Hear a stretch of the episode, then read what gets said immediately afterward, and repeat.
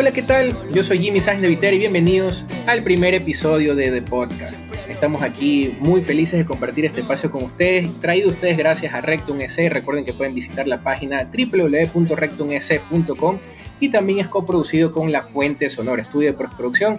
Aquí en la consola nos, nos, acompaña nuestro amigo Héctor Laje, así que estamos muy felices de empezar la primera temporada de esta serie de entrevistas y también recuerden visitar las redes sociales y también si quieren tener más información visiten la página web y también de la Fuente Sonora para proyectos eh, sonoros, lafuentesonora.es@gmail.com y este podcast que lo están escuchando en este momento lo pueden escuchar tanto en Spotify y en todas las plataformas disponibles. Así que estoy muy feliz de compartir eh, este espacio con todos ustedes y a la vez también compartir con un amigo cercano, una persona que tengo la oportunidad de conocer hace muchos años, por cosas de la vida, fue la persona indirectamente que la inició en esta cuestión de la música.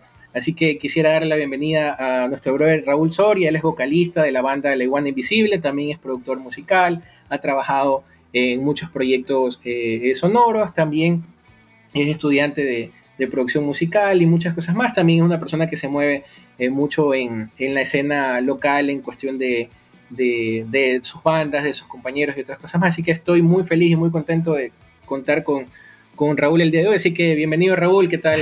bienvenido al Refrito Podcast. Gracias, antes que nada Jimmy por, por invitarme. Este, siempre como te estaba conversando hace un momento es eh, refrescante y, genial poder volver a hablar con la gente que uno estima y más aún, este, sí, o sea, tú fuiste uno de mis primeros profesores de guitarra y nada, pues este también es culpa tuya que hoy esté también aquí en parte. Y nada, pues a conversar, se ha dicho. Qué bacán. Y justamente de eso se trata. Hoy día vamos a estar, el formato del refrito podcast es precisamente, es un refrito, es una mezcla de cosas en que le vamos a ir mezclando tanto la personalidad de, de las personas que vamos a tener aquí de invitados y también obviamente ir un poquito más allá de las restricciones de la, de pronto de estar presentes por las cuestiones que estamos viviendo hoy en día. Entonces vamos a tratar de conversar un poco más, un poco de intimidades, de cosas y estar en un, en un chat en confianza. Entonces, la pregunta inicial para abrir justamente este espacio es de que nos cuentes así en primera persona, de la manera más relajada, más sin, sin, sin tantas cosas, ¿cuál es la experiencia de ser músico en Ecuador? O sea, yo sé, como te digo, que eh, estudias desde música, te dedicas a hacer música, vives toda la, todo el trip de que es hacer música. Entonces, cuéntame qué tal es, o sea, cuál es tu experiencia. ¿Es algo que lo ves como un hobby, como algo positivo? ¿Tiene sus pros sus contras? Cuéntame de la manera más relajada posible qué es ser músico en esta ciudad y en este medio. Bueno, a ver, este, este es un tema que, realmente tiene, da mucho, mucho, mucho para hablar y seguramente ahorita te voy a decir algunas cosas y no me voy a acordar de todas, pero de ley durante todo el tiempo que vamos a estar hablando van a ir saliendo más y más. Pero como que de entrada te puedo decir, creo que no solo en Ecuador, sino a nivel mundial y sobre todo hoy en día es como que si uno quiere ser músico, a menos que seas una persona muy afortunada, no va a ser realmente, y peor cuando comiences, tu única fuente de ingreso y no vas a, tal vez no vas a poder sobrevivir solamente de la música. Entonces, sí es bueno como tener de alguna manera eh, un respaldo, ¿no? Un respaldo económico eh, en general, ¿no? Como para, para también invertir en tu arte, ¿no? Porque o sea, Ecuador sobre todo, y sobre todo ahora, o sea, con todo esto de la pandemia, como que la, economía en general ha quedado muy golpeada, ¿no? Entonces, por ejemplo, imagínate, si no podemos reunirnos físicamente a tener shows y ahora un poquito, un poquito más, es como, o sea, un, loco, los shows en vivo son una, una gran fuente de ingreso para, para, las bandas, porque, o sea, digamos, sobre todo para las bandas independientes, no es como que, no es como que solo vas a hacer el show, sino que, digamos, puedes conseguir tal vez algún otro contrato si alguien te ve, puedes vender, puedes vender mercancía de la banda, puedes hacer tantas cosas, ¿no? Eh, ¿Qué más te puedo decir? O sea, hacer música aquí, bueno, por ejemplo, yo que estudio producción sé que mm, tendría que no, solo dedicarme, digamos, a hacer música, sino tal vez a grabar otras cosas. En, una utopía perfecta es como, redundante, pero es como, podrías vivir solo de hacer música, ¿no? Y sería vacancísimo y la cosa más genial del mundo, pero realmente es un trabajo que involucra mucho, mucho esfuerzo, porque imagínate antes, o sea, el modelo de la disquera antes del pasado está como que, tal vez no muerta 100%, pero en, un, en un gran porcentaje sí, entonces es como, si tú quieres triunfar como músico, tienes que desarrollar un equipo de trabajo y que cubra bastantes áreas, como que, o sea, el marketing, las redes, este, tu parte musical, la parte de la producción, la parte de todo, de ahí, como que todos los procesos que conlleva generar un, material de audio, eh, todo el booking que representa moverte, eh, o sea, como que son muchas cosas ya, entonces yo creo que lo más importante es siempre ver esto como una empresa, ya como que, no solo como que, ah, ya es mi banda y, y, toco ya, porque realmente yo sí te puedo decir con la mano en el corazón que siento que lo que le ha pasado a muchas bandas aquí y va a seguir pasando si la gente no cambia de mentalidad, es como que si yo pienso que es como que un chiste y no me lo tomo en serio y no trabajo y camello el triple de lo que tal vez debería trabajar en otro tipo de camellos, como que no lo voy a lograr. Y la gente se queja de como que no entiendo por qué no lo logro si mi música es buena, pero es que ya, pues, no es solo que tu música sea buena, es que tienes que moverte en 20 cosas al mismo tiempo y tienes que empezar poco a poco, no desesperarte. Y estoy hablando mucho, háblame tú también. No, claro, y eso justamente. O sea, quería tener una idea más o menos de lo que tenías como perspectiva de ser músico y también, te soy sincero, una de las cosas que a mí me ha causado mucho conflicto, porque como te dije, yo te di clases a ti de guitarra un tiempo, también tuve mi banda, también quise intentar estudiar música, producir y todo lo demás. Cuéntame un poco sobre, por ejemplo, tengo full panas desde Fa de Ludovico, Juan Carlos de Coronel de, de Naranja Lázaro, eh, María Belén Guillén, muchos brothers que aparte de Ney también de, de los todos en general, eh, de que a pesar de tener sus bandas y tener proyectos del hijo de puta, así como, como tú tienes el tuyo y que tiene una proyección súper chévere, de que también eventualmente dijeron, bueno, o sea, tenemos que irnos al lado del chiveo, tenemos que tocar covers, tenemos que tener bandas de fiestas y otras cosas más. ¿Qué perspectiva tienes tú como músico que aparte que tienes que producir tu banda, también ver la contraparte de generar ingresos y ¿Cuál es tu mentalidad eh, sobre justamente sobre este tipo de proyectos y dedicarse también a hacer música de covers y otras cosas más? Bueno, por ejemplo, una de las cosas que a mí más me va que como que me marcó también bastante mientras yo crecía, como que, por ejemplo, yo participé con mis amigos en un concurso cuando estaba en el colegio llamado Un Jardín en tu Garaje. Por ejemplo, eso es algo que a mí me gustaría hacer como que en el futuro, que siento que falta, ¿no? Como concursos que, te, que a ti te incentiven a generar esto, o sea, como que a generar un grupo, a hacerte escuchar con tu música eh, y, y, conocer cuál es realmente el trabajo que hay por detrás de esto, ¿no? Como que una de las cosas que la gente más se quejaba de ese concurso era que te hacían vender entradas, pero brother, así es al principio. Tú tienes que salir y tú tienes que vender tu arte, loco. Si no, ¿cómo? Si no, ¿cómo ya? No es como que de la nada vas a estar en un bar y va a venir un man de y te va a descubrir y va a decir, oye, qué buena banda, vamos a darles un millón de dólares para que graben su álbum. No, brother, eso tal vez realmente no vaya a pasar o hay un 0.00001% de, de probabilidades de que pase. Y si pasa, pues vacancísimo. Pero si no, no te vas a quedar estancado esperando que pase. Eh, y bueno, o sea, yo realmente te puedo decir, y, no tengo nada en contra, o sea, yo admiro a la gente que se mueve en diferentes facetas y mis respetos. A mí me parece que de los mejores músicos que hay en esta ciudad son los chiveros, o sea, sin duda para mí. Pero yo realmente no me podría ver como tal vez haciendo eso, o sea, yo siempre me planteé que yo quiero hacer mi propia música y tocar mi propia música y ganar con mi propia música. Suena como que muy tal vez, no sé, de, diferente o, o osado, ¿ya? Pero por ejemplo, el último, uno de los últimos miembros que entró a nuestra banda fue que es Israel, Israel Villamar, nuestro baterista, por ejemplo, él ha tocado ya casi 20 años en, bandas de, covers, de bandas de chivos, de, tocar en bodas, en fiestas, en muchas cosas así. Y él es una persona muy, muy, muy estudiada en su instrumento, le ha dado clases también, creo que a medio Guayaquil, entonces es como también tener su perspectiva, conversando con él el principio, es como, me abrió mucho también el panorama, es como que él me dijo, mira, yo, que, yo te puedo decir que he tocado tanto tiempo esto, es bacán porque te genera un ingreso, ¿no? Pero llega un momento en el que tú te preguntas, ¿no? O sea, como yo llevo tanto tiempo estudiando y preparándome en mi instrumento y, realmente tú como artista también tienes un deseo de que la gente te vea a ti y te reconozca por, por tu valor artístico, más allá de que tal vez solo estés tocando sin, sin, rayar a ningún género, ¿ya? pero por ejemplo, que te pongas a tocar la misma base durante todo un concierto de reggaetón, haciendo covers de reggaetón y que la gente solo vaya a chupar y a bailar y realmente no te van a ver a ti como artista, es como que solo estás siendo parte del ambiente y tal vez vas no a ser trascendental con eso. Pero sí, él, él me dijo, o sea, como que yo tengo también este deseo de hacerme conocer con mi arte, con mi talento, porque lo he cultivado, ¿no? Y es entendible, o sea, es súper entendible. Y eso es una de las cosas que yo primero quise como que priorizar con mi arte. O sea, yo quiero llegar a donde tenga que llegar con lo que yo hago. Y bueno, sí, pero hay que siempre, sea como sea, encontrar otra, otro medio por el cual tú vayas a invertir en tu arte. Porque es una empresa, o sea, al principio tal vez no veas ganancias, pero tal vez no pérdidas, pero tengas que invertir y tengas que invertir mucho. Y así son los emprendimientos.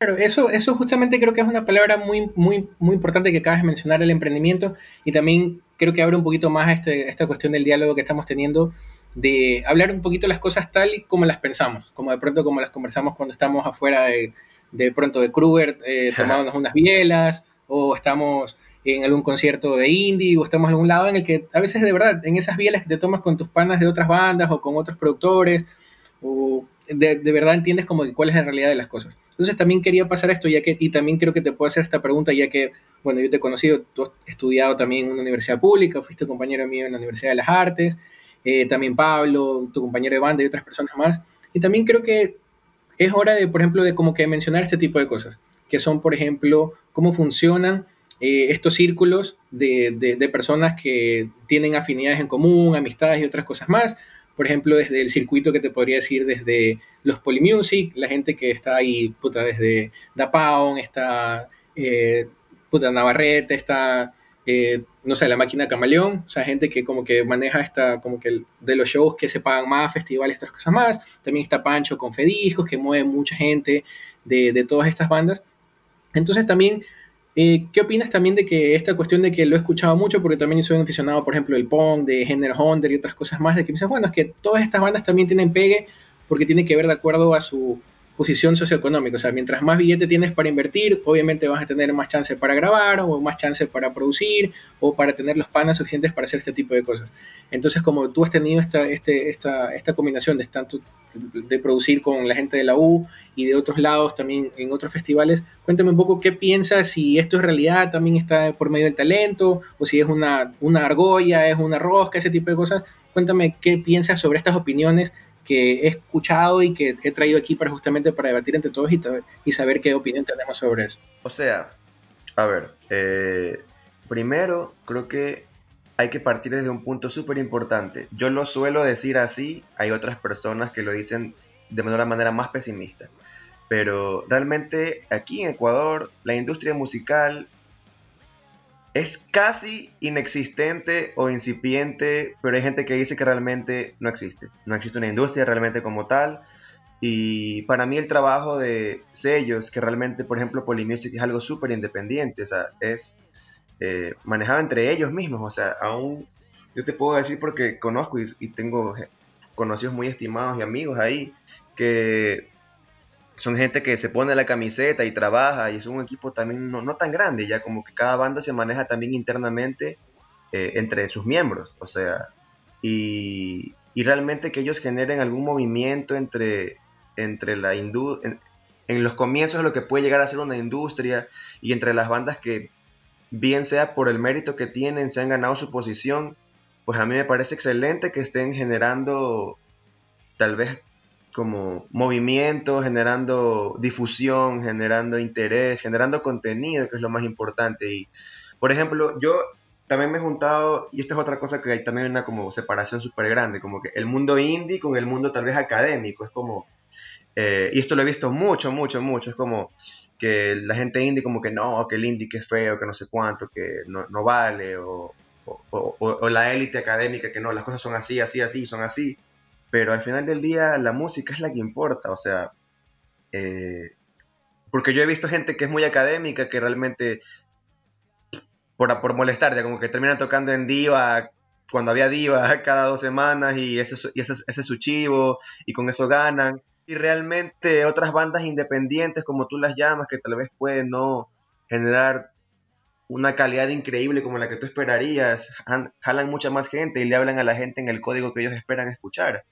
Y por ejemplo, yo cuando veo a bandas así llegar a tocar en otros escenarios que donde que tú no esperarías que tal vez llegaras con esto, o sea, como que un Lulapalooza, un Stereo Picnic, o sea, como que escenarios importantes a nivel de Latinoamérica, a mí me da orgullo saber que yo también podría tal vez llegar a eso o alguien más, porque siento que le da visibilidad también al Ecuador como hay un mercado que están haciendo, hay bandas a las que podríamos ver allá, porque imagínate, o sea, pues lo pongo como, por ejemplo, y esto me parece algo súper importante, conocer de historia musical para no repetir tal vez cagadas que pasaron antes o, repetir modelos si es que lo amerita el caso. Por ejemplo, la invasión británica. Si los Beatles no pegaban en Estados Unidos, no les iban a parar bola a las otras bandas de, de, Inglaterra. Entonces yo lo veo como esa manera. O sea, si las bandas de aquí empiezan a moverse más y empiezan a pegar afuera, van a generar mercado para los que estamos detrás de ellos, igual moviéndonos y eso me parece increíble. Y nada, o sea, lo que sí noto es que tal vez en, otras bandas tipo más under o así, y es donde he visto que más pasa, es que es importante que la gente no mal acostumbre a su público. Porque si yo soy una banda que, digamos, estoy acostumbrado a hacer como que, por mi estética musical, como que mangajo, o a hacer shows, shows muy baratos, o, muy o casi que gratis, si luego yo quiero subir y ganar más y cobrar más, no le puedo pedir eso a mi público porque no están acostumbrados a hacer eso. O sea, por eso a veces tal vez las bandas que más tocan no son a las que mejor les va. Tal vez tú tienes que saber cuándo y dónde tocar, dónde tu prestigio también queda intacto. Eh, y son muchas cosas más, loco. O sea, es todo, toda una rueda y una, una bola de nieve que si tú la vas empujando bien, luego se hace algo súper grande y, y va, va, a generar más contenido y más para tu banda. Para tu empresa, que es más importante, ¿ya? Sí, o sea, y eso creo que es muy importante porque también lo has mencionado como que, bueno, de las cosas que están pasando y también como que aprender de, puta, hemos vivido desde las épocas de, de Mago de Oz con Helmut, que, puta, estafaron a full gente, hasta, o sea, hasta, puta, hasta show Hunter que han terminado en, incendios, en cosas, cancelaciones de, de festivales, muchas cosas así. Entonces eso nos lleva también a preguntarte algo que creo que es algo que, bueno, las realidades que se viven como músico, como productor en general son muchas, pero también un poquito más personal. De pronto, hace poco me enteré por las redes, porque justamente para contactarte a ti hablé con Claudia, con la gente que te representa como, como banda. Entonces también vi algunas de las cosas que he visto, por ejemplo, lo de las camisetas de un man que les había estado vendiendo su imagen, un poco de cosas. ¿Puedes contarme un poco sobre ese tipo de cosas que son, se puede decir, bien, bien de verga, que son como que eh, las cosas malas que te tocan pasar, desde tocar en una sala con un, con, no sé, con un sonido de, del orto, hasta, chuta, hasta que te, tú mismo tengas que pagarte todo y todo lo demás. Entonces, cuéntame un poco sobre esas experiencias negativas. O sea, de pronto lo que más te acuerdas de que un productor te ha hecho la cagada, un man te haya hecho algo malo, o los hayan estafado, o como que hayan tenido algún tipo de, de impasse. ¿Cuál, como igual Invisible, como músico, qué es lo peor que les ha pasado en la escena local?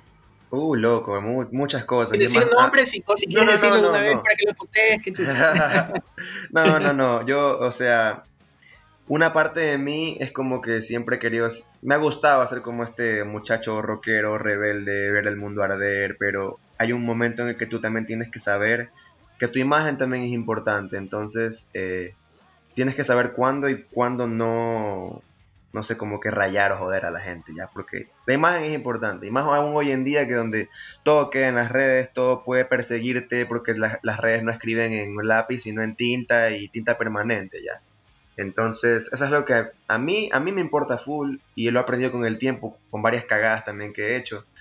Eh, por ejemplo, eh, esto es una evolución, ¿no? O sea, yo sí, mi, primer concierto con la, con la iguana, brother, fue en, un, en, la, en, la, sala de la casa de una chica que le gustó un poco la banda y, y, nos permitió hacer el concierto en su casa. Y lo vieron un par de panas y hicimos con otra bandita y fue gratis, así casi, casi que un ensayo en vivo pero a gente le gustó, esos chicos empezaron a hablar con otros amigos y la banda fue creciendo y, y, obviamente mientras la banda va creciendo poco a poco, o sea, tú vas llegando a más gente, más gente y obviamente siempre va a llegar gente que tal vez no tenga los mismos intereses que tú y ahí va el problema, porque por ejemplo llega un momento en el que la gente puede confundir que tú quieras ser más profesional con que tú seas mal dato, ¿ya? Y eso es súper delicado. Por eso en cierto momento es muy bueno que la gente consiga un manager, como que tal vez para que ella pelee las batallas que normalmente tú no deberías pelear porque tú eres el artista, tú no tienes por qué estarte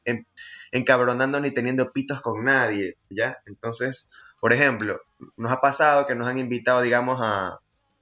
Esto nos pasa mucho últimamente, como que como hemos sido una banda que tal vez ha dado un poco de qué hablar durante estos últimos años, como que somos los jovencitos de Guayaquil, y eso nos ha jugado bien y qué bueno porque el trabajo ha sido muy duro, entonces esas cosas pues a uno lo alegran bastante, pero por ejemplo han, surgido muchos emprendimientos de estudios, gente que quiere ser productoras o cosas así.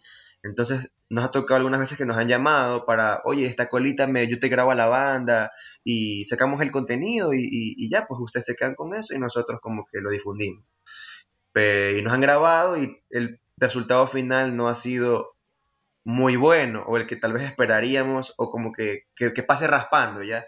Entonces tenemos que decir con, con, toda la sinceridad del caso, loco, ese es mi nombre y tú no vas a sacar eso, o sea, no te estoy dando permiso para que saques eso porque en un momento tú tienes que decir, ok, mi imagen también importa mucho y yo no puedo dejar que cualquier cosa salga a la luz porque hoy puede ser que te vea solamente un par de chicos que tal vez no conozcan tanto de música, pero tal vez mañana te vaya a ver alguien importante que te quiera contratar y ese es el único video tuyo o audio que escuchó y ya te rayó y dijo, no, la iguana suena feo y no nos quiere contratar porque suena feo. Y eso es súper importante y nos ha pasado algunas veces y es delicado, loco.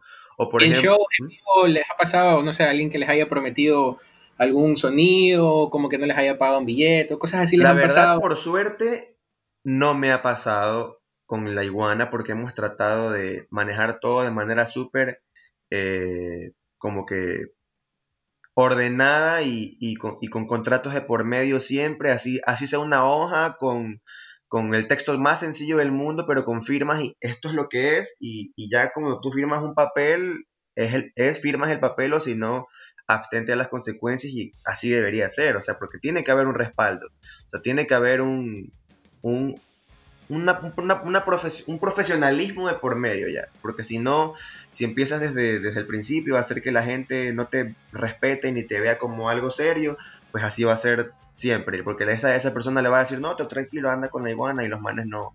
No tienes que, no, no tienes que ser serio, no pasa nada. O sea, como que, y eso no es una buena imagen. Desde el principio, yo le recomiendo a todo el mundo que se ponga serio y, haga las cosas de la manera que deben ser.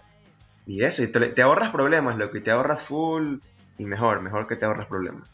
O sea, y es bacán que lo menciones porque de todas maneras así mismo, como es bacán hacer música, es bacán, no te digo, como tú que sobre todo que eres frontman, por ejemplo, estar rockeando y puta, hacer slam encima de la gente y toda la joda, tripear, el after, o sea, todo lo que implica no solo hacer música, sino vivirla y aparte que estar tripeando tu propia música, tus composiciones y todo lo demás, es algo de puta y que la gente, puta, refleje eso en ti es vacancísimo. Pero también hay cosas de las que, por ejemplo, muchas veces se conversan, así mismo, como a veces uno nos tomamos unas bielas afuera del show y estamos como que, oye, bacán esto, o, qué chévere tu banda, o sabes que esa banda me cae verga, o no soporto ya ver a, los camaleones todo el tiempo, o sea, ya estoy arrecho de ver a la máquina camaleón en todos lados, o sea, se escucha de todo y eso que yo creo que es importante de que podamos escuchar las voces y las opiniones de todo el mundo porque todo el mundo tiene derecho a opinar. Pero también quiero eh, preguntarte un poco sobre también sobre los trabajos de difusión. Por ejemplo, tú obviamente estás metido con la cuestión de la producción y obviamente en la, en la en hacer tu propia música, en tocarla, en ejecutarla, en sonar, en cantar. Pero también cuéntame un poco cómo encuentras como banda. Y por ejemplo, hace poco que conversé con Claudia y que sé que está trabajando con ustedes. Hace tiempo también tuve la experiencia de hablar, por ejemplo, con el negro, con, este man de, que, es el, era el manager de los Ludovico, que se me fue el nombre. Eh, entonces, esta cuestión de hablar con una tercera persona antes de hablar con la banda. También cuéntame un poco cómo es la cuestión de la difusión. Eh, ¿Sienten que los medios ecuatorianos están eh, a la par de la música que se está haciendo? ¿Falta difusión? ¿Qué, qué lag se encuentran justamente dentro de toda esta nota para que justamente ustedes puedan salir y como que consolidarse mucho más en la cuestión de difundir su trabajo? Bueno, son full cosas de las que hablar y en todas tengo mucho. dime la plena sin paro lo que piensas, sí, lo que piensas. Sí, bueno, este, lo que más me resuena ahorita fue lo último que me dijiste. Y la verdad es que, loco, a mí una de las cosas que más me molesta de muchas, tal vez, situaciones es el doble discurso. Ya es como, digamos, hoy en día por las situaciones que se han vivido en el año, sobre todo. Es como que eh, soy este, a favor de la, de la, del movimiento LGBTIQ, o soy a favor de Black Lives Matter, o sea, los, negros está súper está, bien. O sea, todos estos movimientos que se generan y que se siguen fortaleciendo día a día, pero esa misma gente, esa misma gente que a veces habla de respetar y esas cosas y no el racismo, lo que sea, a mí me parece que, por ejemplo, en Ecuador, en los medios sobre todo, hay mucho regionalismo, sobre todo porque, digamos, muchos de los medios más fuertes están concentrados en la sierra y realmente yo considero que no, o sea, le dan mucha, está bien, o sea, no, no, no tienen tal vez por qué, sea, si se hacen llamar, si, se, hacen llamar tal vez un medio ecuatoriano, eh, deberían cubrir tal vez un poco más de terreno, con, porque Ecuador no es solo la sierra, Ecuador es oriente, costa, sierra y las Islas Galápagos, o sea, hay mucho territorio que cubrir. Y a mí me parece que se necesitan más, tal vez medios que, por ejemplo, medios de la costa casi no hay, o sea, están recién naciendo y yo impulso y, aplaudo a la gente que quiere hacer eso porque también es difícil, o sea, es mantener otro, un canal de contenido, generar como que un, constante desarrollo y eso demanda dinero y, el, demanda tiempo y el tiempo es dinero, loco. Entonces, es difícil, loco. O sea, yo sé que es difícil, pero eh, no sé. O sea, yo espero que cada día se encuentren maneras en las que se puedan financiar mejor estas cosas y yo, por ejemplo, siempre me me, encuentro presto para ayudar en todo lo que yo pueda ayudar a, la gente que quiera salir, porque a mí también me dieron la mano cuando recién estaba empezando, entonces siento que falta tal vez un poco más de comunión. En Quito yo siento que, por ejemplo, a todo este círculo de bandas que me has mencionado y algunas más les ha ido súper bien porque los manes la han tenido clara en apoyarse el uno al otro, en generar una comunidad realmente de músicos. Y siento que también eso aquí en Guayaquil falta bastante, como que a veces nos ponemos el pie el uno al otro y eso en un lugar donde ni siquiera hay industria aún, que, que hagas eso es la recagada, loco, o sea, no, no está bien.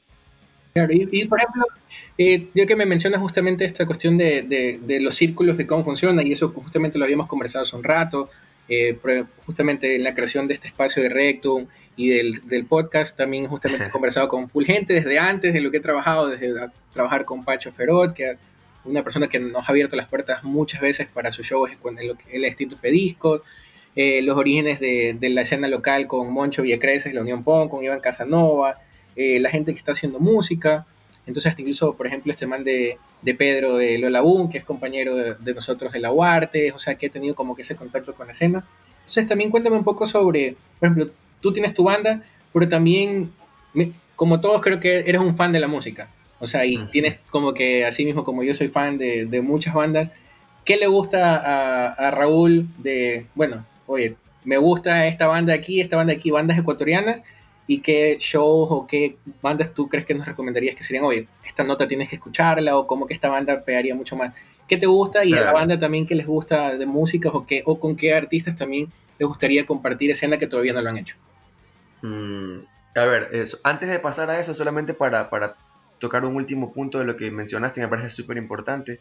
Esto, de esto de los terceros, o sea, lo vuelvo a repetir, es importante desde el principio o desde que lo consideres necesario generar una relación de profesionalismo y a veces digamos, si alguien viene y te ofrece un trato tal vez de mierda, que no te interesa y que, te va a perjudicar más de que ayudar, es importante que tal vez tú no, no te metas en pito con esa persona y le, mira, ¿sabes qué? No es por ser alzado, no es por ser el más rico, ¿no? Pero habla con mi manager, ponte de acuerdo y si es algo que la banda le va le va a servir, pues lo hacemos. Y de vez en cuando hasta, tal vez ni siquiera nos, paguen, pero tal vez nos convenga en, sentido de difusión. O la verdad es que a la, banda en serio le nace querer ayudar a algo, a, un, a un motivo muy noble, pues lo hacemos. O sea, la banda decide, pero el punto es solamente no pitearse y generar una relación de respeto. O sea, si tal vez hoy no es, pues mañana tal vez sí sea.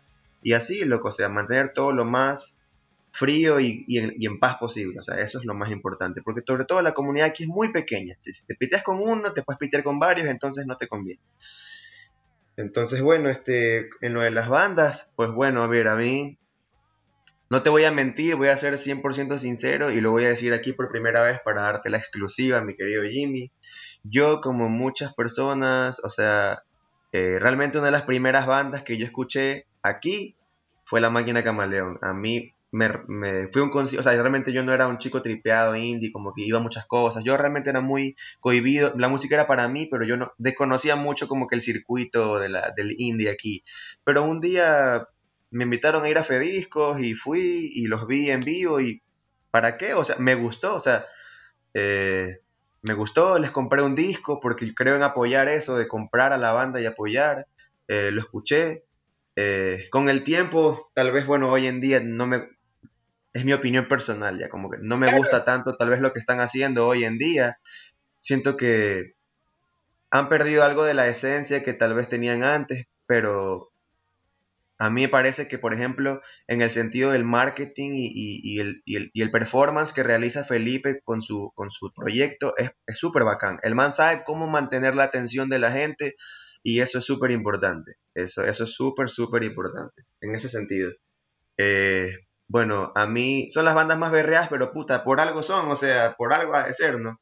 También te voy a mencionar otras que tal vez no, no son tan escuchadas, pero por ejemplo a mí Da Pound me parece un proyecto súper profesional, consolidado, me parece que Mauro Samaniego es un compositor muy, muy bueno. O sea, él... Y otra cosa que también admiro y de él y de muchas personas que hacen lo mismo es que tiene varios proyectos, o sea, él no solo se mueve en una cosa, él tiene tripulación de osos, toca con Paola, toca con, con, full personas, o sea, es una persona que se, que se mueve, o sea, el man está moviéndose siempre en la música y, y si puede vivir solo de eso, porque bueno, no lo conozco realmente como que así de pana, pero, pero si puede vivir solo de él, pues solo de eso, pues lo aplaudo. y, si, supongamos, yo te pongo el, trip de, supongamos, te doy, mira, toma, tienes 20 lucas, tienes que montar un show y meter cinco bandas ecuatorianas, un headliner y el resto de bandas. ¿Cuál sería tu lineup para un concierto así? No, voy, a ser osado y no me voy a meter a mí, yo no existo ya. Para que la gente no diga, no, que chico, esto, que lo otro. Si tú produces tu concierto, tienes todo el derecho de tocar, o sea. Ah, o sea, si lo voy a producir yo, si lo voy a producir yo. Mira, en este momento te doy 20 lucas. Haz, tu, tu, Raúl fue un café. ¿Qué haces? Ah, qué banda? ¿Qué harías tú? Dime la plena. ¿Qué bandas pondrías y por qué? Mm, a ver, dame dos segundos más para pensarlo bien. mm, realmente yo considero que no es importante tener a cinco dinosaurios en el mismo evento para generar un impacto enorme. Por ejemplo, este, porque digamos, tal vez si yo llamo a Da Pound y a la máquina en el mismo show, puede que realmente compartan el mismo show, el mismo público, entonces no, tal vez no estoy llegando a otra gente que podría llegar.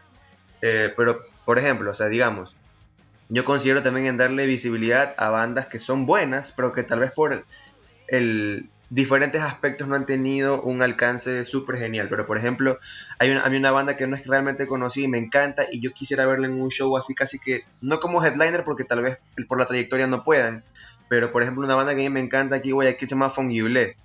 Ah, Ellos sí, son música, pero brother, que me han reventado el cerebro full veces. Este y yo solamente maldigo porque maldigo que no tengan más música grabada en Spotify. Solo tengo que tengo una canción así. Pero en vivo es una cosa increíble. O sea, este man de, de Jim Córdoba, está este man de Wilson. Sí, toca Roberto, Roberto Murillo toca la flauta. Ah. Este, o sea, es, es vacancísimo, es vacancísimo. y, esa, y esa es una banda que yo sé, que yo sé que si yo la agarro y la pongo en un horario muy bueno, la gente se va a enamorar de ellos. Porque solamente no han tenido exposición, pero así. Pero por ejemplo, tal vez tengo mis 20 lucas, este, pondría eh, tal vez a, a unos manes, por ejemplo, como alcaloides, ya. Ellos no tocan mucho y cada vez que, la gente, los manes tocan, la gente se prende full. O sea, yo no he visto realmente un engagement con, un, con el público tan grande en, tantas bandas aquí como lo que los manes tienen. Y como este man de Charlie vive en Estados Unidos y no viene tanto, pues también full. Eso es lo que también le juega muy bien a estos manes de Man de Barro, que como el, José Antonio no vive aquí, cuando vienen arman un show y la gente va y tú ves eso repleto y tal vez no escuches a Man de Barro, pero tú vas al concierto y la cosa está repleta. Claro.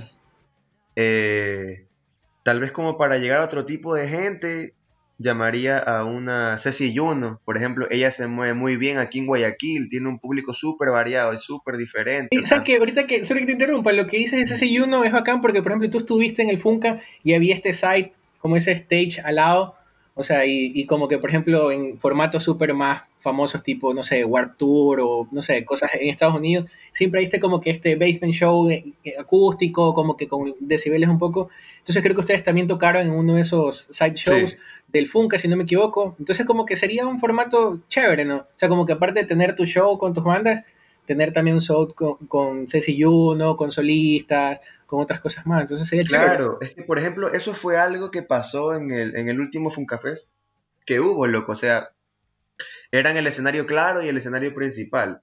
El de, el de claro fue que, a ver, mi opinión súper ajena porque no me quiero meter en pistas con nadie, pero yo sí considero que la, que la curaduría en bandas de ese año no estuvo tan buena.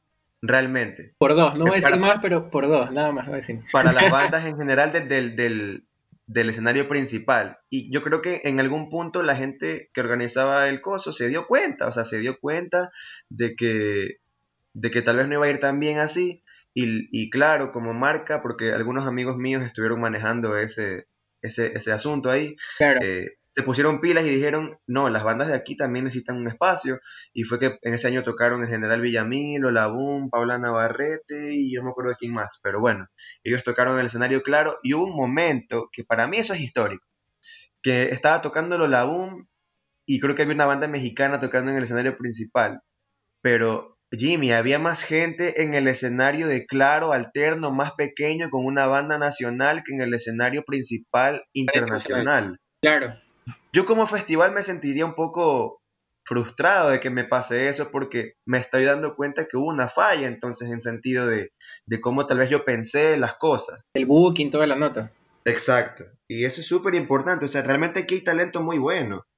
Eh, pero tal vez la gente, tal vez se concentra mucho en las mismas bandas de siempre.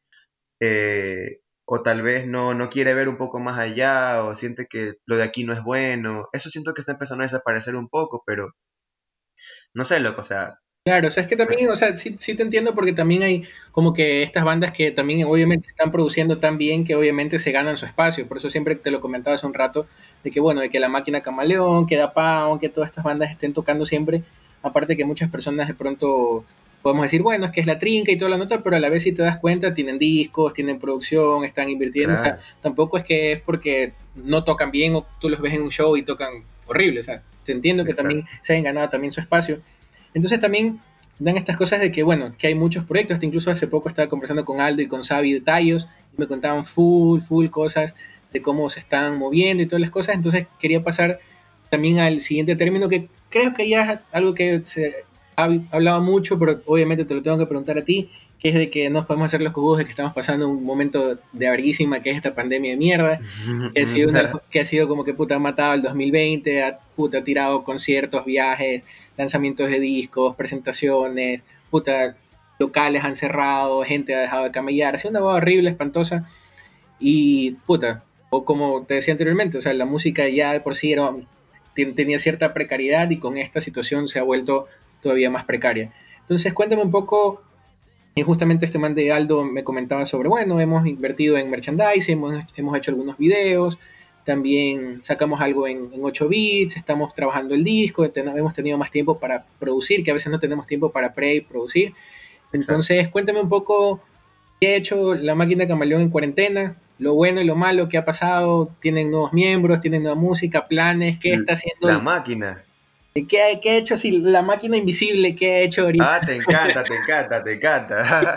¿Qué, ha hecho? Ese, encame, si es encame, ese encame es viejísimo. Y si no es encame, pues creo que te gustan mucho. No, es que no, es que sí, o sea, los he visto mucho y aparte que, que de todas maneras es chévere que también transmitir por medio de este espacio, o sea, la opinión de que mucha gente dice, o sea, así como ponen un headliner, 5.000 personas te va a decir del hijo de puta y van a haber mil que te van a decir chucha, que verga ver las mismas bandas siempre. O sea, y yo pienso que todos tienen la misma validez en su opinión. Entonces, a la misma forma, volviendo al tema que te comentaba, eh, esta cuestión de la pandemia ha sido una cuestión súper heavy. Cuéntame con qué, de qué manera ha influido, porque también sé que estás en clase, estás haciendo otras cosas. Entonces, eh, ¿cómo ha golpeado la, la Invisible la, la pandemia? ¿Qué han hecho y cuáles son los planes de aquí en adelante. Bueno, este, solamente para acotar un poco lo que dijiste, este, al final del día, para todos esos que se quejan, este, mientras ellos sigan vendiendo y siguen jalando gente, los van a seguir llamando y está súper bien, realmente. y qué bueno por ellos, la verdad. Qué bueno que, sigan generando contenido que a la gente le, le interese. Porque si no fuese así, pues no los llamarían. es súper sencillo. Este, y bueno, eh, realmente nadie estaba preparado para esto, loco. O sea, nadie estaba preparado para que solo el año se vaya a la remierda. Y yo creo que lo más importante de la pandemia ahora en, retrospectiva es que yo creo que te ha impulsado y, te ha motivado mucho para, la reinvención, para, la planeación, para, para, ser como que creativo, para ser innovador, para ser recursivo sobre todo. Este, yo este año con la banda dijimos, ok, si no vamos a tocar, vayamos a vayámonos a lo digital, eh, reproduzcamos, o sea, todo el tiempo que no hemos tenido para, para tal vez el trabajo creativo, pues ahora hagámoslo. Hemos estado trabajando en proyectos personales, también eh, shows digitales, o sea, eh, creamos la nueva imagen de la banda, o sea, eh, invertimos en un nuevo logo, una nueva imagen ya más sólida, porque realmente nunca tuvimos eso, eh, y es súper importante. Eh, yo, yo por mi parte, porque soy compositor principal de la banda, he compuesto mucha, mucha, mucha, mucha, mucha música, y, con la, y con la banda lo hemos ya ido maqueteando y tenemos ya algunas cosas, ya tenemos suficiente material para dos discos más. Entonces ahorita solamente decidir cuáles van y cuáles quedan. queremos experimentar un poco con, también el, estilo compositivo y lo que vamos a lanzar. Eh, y eso, lo que o sea, realmente la, la, meta al principio fue no dejar que esto nos bajone y no permitir que el 2020 sea un año perdido. O sea, yo creo que es un año de inversión al máximo. O sea, si no puedo invertir por acá, pues invierto por el otro lado. Y así, o sea, nos hemos puesto en contacto con, con marcas para que vean el proyecto y si les interesa, pues hagamos algo juntos. Eh, generemos contenido, o sea, eso, o sea, el punto es solo no quedarse quieto, porque por último, si no estás tocando, pues entonces, brother, prepárate durísimo para cuando vuelvas a tocar seas una banda aún más importante y con más trayectoria y con más peso y tal vez con algún auspiciante y con, y con todas las de la ley, o sea, eso sí, irse preparando para la batalla en el campo, por así decirlo.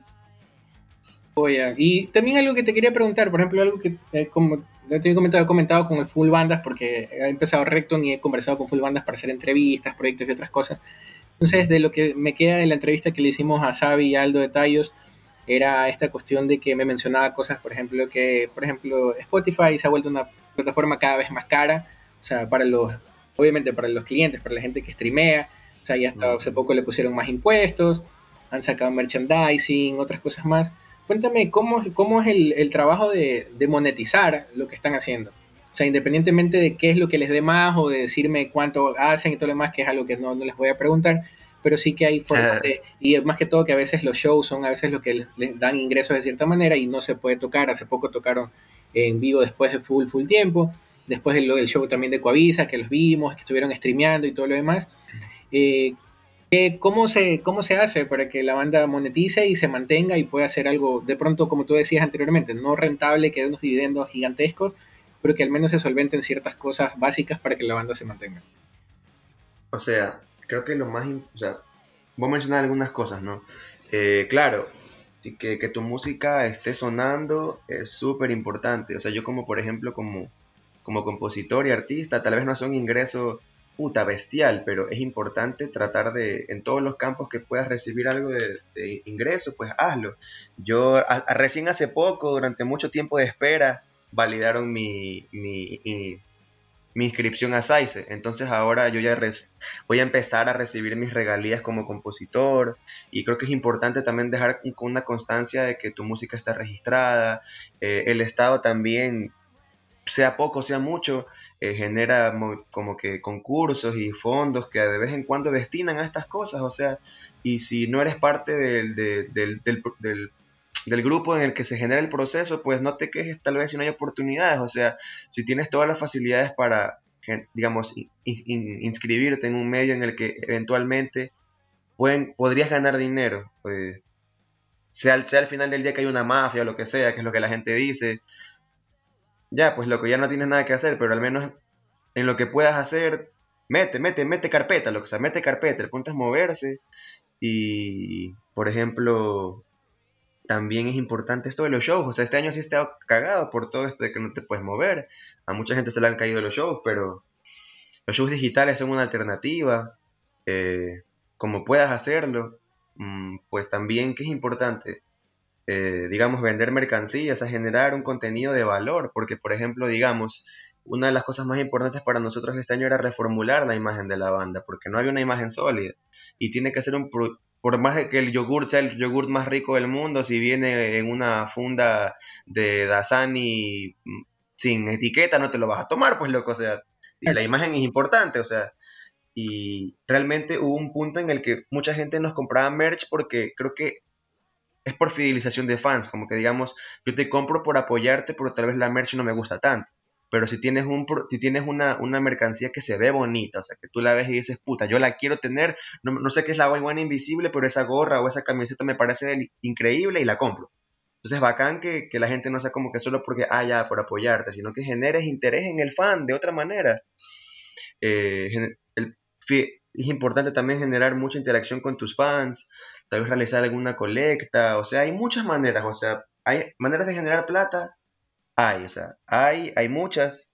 Eh, también, puta, ponerte en contacto con, marcas, porque uno a veces también espera como que no, pues mi proyecto es bacán, de ahí me van a llamar para algo. No, brother, muévete tú. O sea, tú genera conciertos, escríbele a las marcas como que, oye, yo creo que tal vez mi, mi banda puede ir acorde a lo que transmite tu marca, te puedo pasar esta presentación, te paso las estadísticas de mi Instagram, de, mis redes, cómo yo me muevo, cuál es mi público objetivo, o sea, es venderte, lo que es venderte, es vender tu producto, porque al final del día, de nuevo, y esto es lo más importante que yo le recalco a la gente y mi mayor aprendizaje durante el camino es, no es una banda, es una empresa, es una empresa. No, y bacán que lo, que lo mencionas de esa forma porque muchas personas a veces como que le pesa un poco la lengua decir chucha. O sea, si, no sé, mañana viene Bad Bunny y quiere hacer un fit con la iguana, hay que hacerlo y partirla y rockear de la misma manera como rockearías con, tu banda y con tus principios y, otras cosas. Entonces me parece súper chévere. Y también te quería preguntar algo porque creo que una de las cosas que, haciendo como que un poco, viendo el, feedback de lo que han hecho ustedes, de lo que yo he podido seguir como fanático de la música nacional y también preguntándole a otras personas y obviamente investigando sobre lo que hacen, también es un poco sobre, el, sobre los productos audiovisuales que ustedes tienen. Ejemplo, yo me recuerdo que eh, la primera vez que los vi fue un video que, si no me equivoco, no recuerdo el nombre de la canción, pero era un, proyecto que lo habían hecho con, con Pancho, que era un video eh, que salía en las calles de Urdesa y toda la nota. Ah, sí, ese, ese es el primero que lanzamos, pues el video de, el de Girasol. Ajá, de Girasol. Ajá. Eh, yo me acuerdo tanto porque me lo pasó Pablo, su guitarrista, y también de pasar de eso, de esa producción, hace poco vi que hicieron un estreno en, en exclusiva con, creo que es la última canción que sacaron, que era un video que salía, recuerdo tanto que me enfoqué porque salía una señora, y era como una señora mayor y toda la cosa, y fue como que, que fue un trip. Entonces, cuéntame un poco sobre esos proyectos audiovisuales y, qué ideas han tratado de esos, esos, señores, esos señores mi días aquí en corto. No, qué buen trip. Ah, qué arrecho. No, en serio, porque tenía que, yo, yo sabía que tenía que tener algún tipo de, de feedback con algunos de ustedes para que, o sea, sepan que vaya a pegar ahí. Entonces, cuéntame un poco sobre eso sobre esa imagen también, o sea, como tú dices, esa imagen que quieren proyectar como banda, con merchandising, con su línea gráfica y todo lo demás. En lo audiovisual, ¿qué buscan? O sea, ¿cuál es la imagen que de pronto no tienen algo definido, pero qué buscan eh, en, su imagen audiovisual? O sea, realmente eh, a mí algo que yo siempre, o sea, para mí siempre ha sido como que muy claro en mi, en mi proyecto, es como dar libertad creativa. O sea, no me gusta restringirme y, por ejemplo, al menos a nivel de los shows, hasta ahora ha sido posible porque, digamos, como no hemos tocado tantísimo, como que nos podemos dar la libertad de, ok, para este show vamos a hacer específicamente esto. Eh, y, que, y cada show es diferente y nos gusta hacerlo así porque, bueno, todos somos músicos y todos nos gusta que cada experiencia para el público y para nosotros sea algo particular e inolvidable, pero digamos cuando ya hay bandas que empiezan a tocar mucho más, pues tú dejas ensamblado un solo show y ese mismo show se repite durante 20 veces y esa es la manera profesional de hacerlo y está bien, pero ahora veo la libertad de hacerlo y esa misma libertad me gusta transmitirle como que también a los videos, no me gusta como como no hemos tenido la misma persona para cada video, es como que uno lo hizo una persona, otro lo hizo otra, otro lo hizo otra, otra y otra así. Eh, digamos, a mí me gusta saber la, la, como la, la, visión que tiene esa persona de mi material, como que hasta en las letras, como que me gusta como que escucha la canción, cuéntame qué te dice, o sea, como que qué es lo que tú piensas, y tú transmites tu visión, yo a mí no me gusta hacer como que no, es que tiene que ser así, así, así, así, así, porque eso es limitar el arte, es como que alguien me dijera, yo quiero que la canción suene así, así, así, así, yo no le puedo decir a otro man cómo va a ser el video, por más de que sea mi banda, o sea, tal, tal vez hasta cierto punto pueda tener una opinión, ¿no? Pero pero me gusta que la gente fluya y eso me parece lo más sano que puede haber. Y, o sea, por ejemplo, ese video lo hizo mi hermana, o sea, ese video lo hizo ella para un proyecto porque ella estudia comunicación audiovisual en Casa Grande.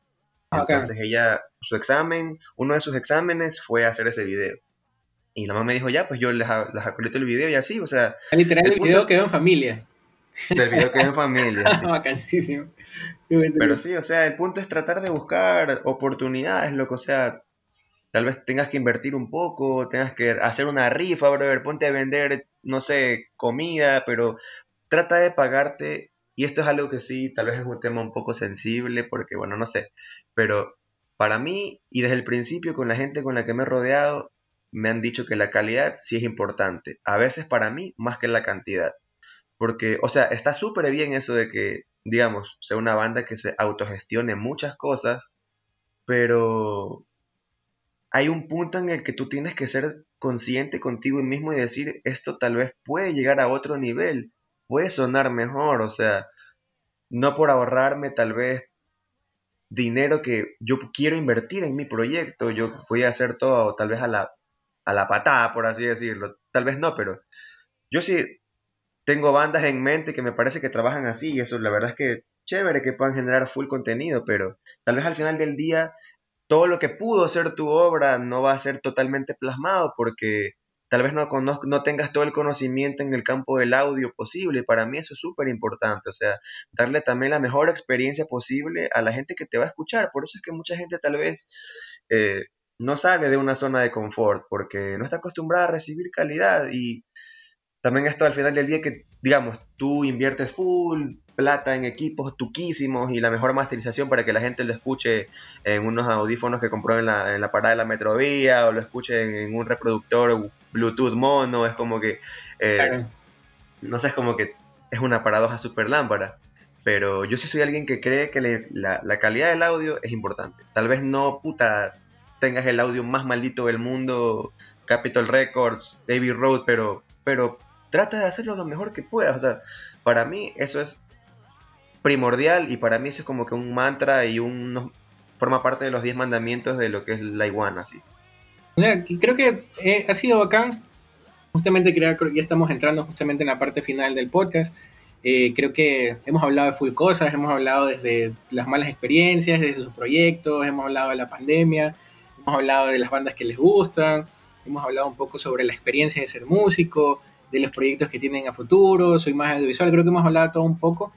Y justamente para ya cerrar eh, este podcast, eh, así supongamos haciendo un ejercicio como hemos hecho toda este, este, esta, esta, entrevista, eh, aparte de mandar tus saludos, tus palabras finales y lo demás, por ejemplo, si dependiera de ti, o sea, supongamos aquí mañana viene, no sé, viene tu tío, es el, no sé, del presidente y dice, bueno, te va a poner Raulito, venga por acá, mi amigo Raúl, venga, usted va a ser ministro de Cultura, ya, ¿Qué, qué, trip, o sea, cuáles serían, por ejemplo, cosas así sencillas, cortitas, de que tú dirías, bueno, estas son las cosas que yo haría para que la escena de pronto no mejore, sino que entre a un panorama mucho más estable, porque siempre, siempre hemos hablado de, de las cosas que hablamos en las chupas, decir, no, pero ¿sabes que Debería la gente poner más plata, o, a veces es la culpa del público que no, no, es disciplinado, las bandas que tocan del orto, que no se producen bien, o sea, siempre hemos hablado de todos los problemas, pero también, por ejemplo, si tuvieras la oportunidad tú, por ejemplo, cuáles serían las cosas puntuales post pandemia de, de, pronto mejorar o intervenir para que la, la, escena local al menos esté de pronto un poquito mejor? ¿Qué harías? Bueno, citando alguna vez que lo leí en algún lado, no recuerdo en dónde, pero voy a citar a un músico de aquí, Mauro Samaniego dijo en algún momento, mucho del, de este problema de la escena es la cultura. O sea, el problema en gran parte viene de una parte cultural. Y yo estoy súper de acuerdo. O sea, imagínate, o sea, yo, yo lo veo desde una manera como muy social también. Es como, vives en una ciudad que casi no tiene áreas verdes. O sea, es todo puro concreto, puro gris. Por eso, le, por eso mucha gente como que jode con el guayagris. Es como que vives en Guayami. Guayami, vives en, vives en una monotonía en ese sentido. Las calles muchas veces son sucias porque la gente es sucia, o sea, hace calor, un calor hijo de puta, o sea, el tránsito en el centro. Yo, a mí, a mí la verdad no me gustaba mucho estudiar en la Universidad de las Artes cuando estudiaba ahí porque los horarios eran muy dispersos, a veces no encontraba qué hacer, el centro es muy, me parece que es demasiado bullicioso, que ya llega a ser molesto, o sea, es una contaminación sonora maldita. Eh, entonces entiendes que la psiquis de estas personas que crecen, porque el ambiente forma también al individuo, entonces como que son gente que también tal vez no está acostumbrada a recibir tanto, tal vez arte, o sea, imagínate que, hubiesen más áreas verdes, que hubiese un poco más de apertura para, para que la gente pueda expresarse libremente. Yo tenía compañeros que de vez en cuando querían tocar en la calle por sacar algo de plata o, por, solo por compartir su arte y los metropolitanos les sacaban la puta o les quitaban el instrumento. O sea, ¿qué clase de, de trato es ese? O sea, ¿en qué clase de ciudad retrógrada primitiva vivimos? O sea, no, no, loco. O sea, yo creo que uno de los primeros pasos es, digamos, que dejen libre paso para que la gente toque donde se le pegue la gana, loco. O sea, eh, se supone que es un área pública, o sea, yo puedo ahí hacer, bueno, tampoco sin pasarse de mangajo, ¿no? Pero, o sea, que la gente se exprese, este, claro, que, que haya, digamos, una inversión un poco más notoria en sentido de, digamos, yo armo un evento público para que la gente pueda ir eh, y sentarse libremente, hacer una feria de emprendimientos, que la gente se expresa, o sea, tú sabes, o sea, y no solo tal vez a una, porque tal vez todas las artes están jodidas en, ese sentido, pero una de las menos jodidas podría decir que es, la música, pero hay tantas artes aquí que, son, que si nosotros la vemos negra, ellos la ven el color que sea más, más fuerte que el negro, así, así de preocupante. Entonces yo, yo creo, y una de las cosas que sí me quedo cuando estudiaba en la UARTES era ser multidisciplinario, o sea, integrar las artes, o sea... Claro. Y me, parece, que es como que, como tú dices, o sea, es algo, un problema mucho más global que de todas maneras afecta de alguna manera parcial también la música y todo lo demás. Entonces, o sea, sí te entiendo full lo que trata de decir porque así mismo, como de pronto, puta, he estado de, pagando mi entrada, cagándome frío en un jardín en tu garaje ayer, puta, arribísima de los Egos. O también he estado en el, en el, en el parque eh, del sur, cuando fue el, los premios Garage Band, que puta que tocó Cadáver, tocó Semilla, tocaron full bandas, hubo como mil personas ahí, 10, 80, fue un concierto maldito.